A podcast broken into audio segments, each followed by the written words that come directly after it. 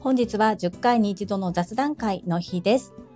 昨日私の友達が会いに来てくれたのでその時のお話をさせていただきますこの配信は2月1日木曜日にライブ配信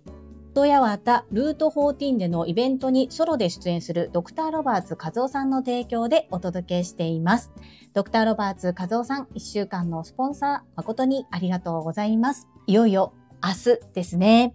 こちらのライブハウスはなんと38年続いているライブハウスで、おそらくコロナの影響だと思うのですが、2020年の6月からはオンライン配信も行っておられます。8台によるカメラで配信されるということで、とても本格的なんですけれども、アーカイブを購入することもできます。ドクターロバーツ和夫さんの出番は20時45分から21時15分、4番目の出場予定となっております。アーカイブは2週間見ることができますので、ぜひ皆様この機会にチケットをお買い求めください。リアルでもご参加可能です。詳細は概要欄にあるリンクからよろしくお願いいたします。この放送は、ボイシーパーソナリティを目指すジュリが、家事、育児、仕事を通じての気づき工夫、体験談をお届けしています。さて、皆様、いかがお過ごしでしょうか？本題に入る前に一つご案内をさせてください。今、冒頭でコールさせていただいているように、こちらのチャンネルでは個人スポンサー様を募集しております。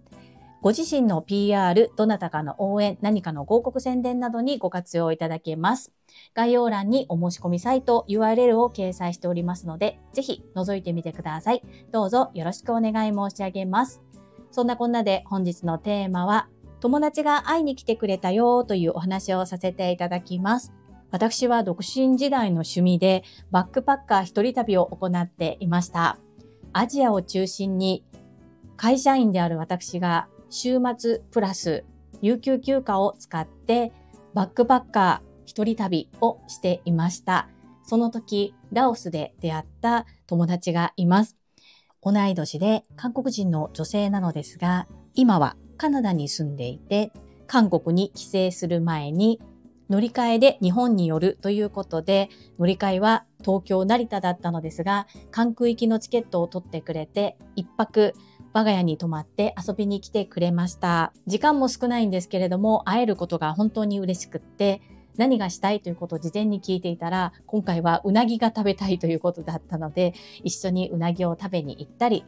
私の家族と一緒にお寿司を食べに行ったり、温泉に入りに行ったりと、本当に一泊で24時間一緒にいられるかいられないかぐらいなんですけれども、とっても素敵な時間を過ごしました。そして、うなぎに関しては、うな丼が食べたいと言ったんですが、私はおひつまぶしを推薦しました。なぜかというと、おひつまぶしだと、うな丼だけではなく、3種類の食べ方があるので、ぜひそれを体験してみてほしいなというふうに思ったのと、私もあまり食べたことがないうなぎ料理、肝だったり、骨せんべいだったり、単品でここぞとばかりいろいろと注文して本当に食べ過ぎぐらいだったんですが、とっても美味しくて、とっても楽しい時間を過ごしました。独身時代は年に3回ぐらい金土日と2泊3日とか木金土日3泊4日みたいな感じで友達のお家に泊まりに行っていました。その頃は韓国ソウルに住んでいたのでソウルのお家に遊びに行っていたんですけれどもその頃は友達の仕事が忙しく休暇を使って日本に遊びに来てくれるということが少なく私が韓国へ行くことの方が多かったのですが結婚をして家庭を持ちなかなか家族そして私一人でも彼女に会いに行くことが難しくなった今年に一度韓国へ帰省する時などを使って寄って会いに来てくれる本当にありがたいな嬉しいなというふうに思います。もう出会ってから20年以上経つんですけれども気が合うっていうのは本当に国境関係ないなというふうに思わせてくれる友達です。数年ぶりに会っても数ヶ月ぶりに会っても昨日まで一緒にずっと笑っていたような感覚でいれる間柄っていうのは本当にありがたいことだし嬉しいことだしとっても幸せな気持ちになります。これもバックパッカー一人旅をしていなければ、あの日、あの時間、あの場所にいなければなかった出会いということで、彼女と出会ったことで、私は韓国語を学んだり、韓国の文化を日本人目線ではなく、韓国人の目線に立っていろいろと聞かせてもらったり、お互い議論をしたりと、本当にありがたい経験をさせてもらってるなというふうに感じています。皆様には親友と言える方はいらっしゃいますか？私は3名、今自分の中で親友と言える友達がいます。お友達付き合いは狭く深くの人なんですけれども、3名ともなかなか会えなかったりしても、本当に久しぶりに会えたら、昨日まで一緒に遊んでいたかのように打ち解けますし、ほんの短い時間でもなんとか会えるように努力して時間を作ったりっていう風にすることができています。こうやって成田経由なのにもかかわらず、兵庫県に住む私のところまでわざわざお金と時間をかけて会いに来てくれる当たり前ではない、本当にありがたいなと思いつつ、私もまた何かの形で恩返し、恩送りをしていきます。本当は今日の配信で2人の対談を聞いてもらえたらなぁなんて思ったんですが、あまり普段から SNS に投稿したりとか、そういうことが好きな人ではないので、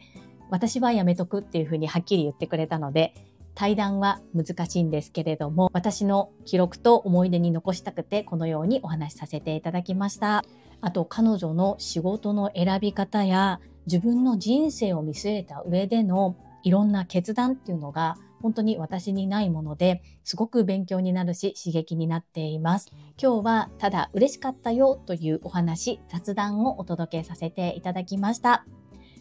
この配信が良かったなと思ってくださった方は、いいねを継続して聞いてみたいなと思っていただけた方は、チャンネル登録をよろしくお願いいたします。皆様からいただけるメッセージが私にとって宝物です。とっても励みになっておりますし、ものすごく嬉しいです。心より感謝申し上げます。ありがとうございます。コメントをいただけたり、各種 SNS で拡散いただけると私とっても喜びます。どうぞよろしくお願い申し上げます。最後に2つお知らせをさせてください。1つ目、タレントのエンタメ忍者みやゆうさんの公式 YouTube チャンネルにて、私の主催するお料理教室、ジェリービーンズキッチンのオンラインレッスンの模様が公開されております。動画は約10分程度で授業紹介、自己紹介もご覧いただける内容となっております。概要欄にリンクを貼らせていただきますので、ぜひご覧くださいませ。2つ目、100人チャレンジャー in 宝塚という YouTube チャンネルにて42人目でご紹介をいただきました。こちらは私がなぜパラレルワーカーという働き方をしているのかということがわかる約7分程度の動画となっております。概要欄にリンクを貼っておりますので、合わせてご覧いただけると嬉しいです。どうぞよろしくお願い申し上げます。それではまた明日お会いしましょう。素敵な一日をお過ごしください。スマイルクリエイター、ジュリーでした。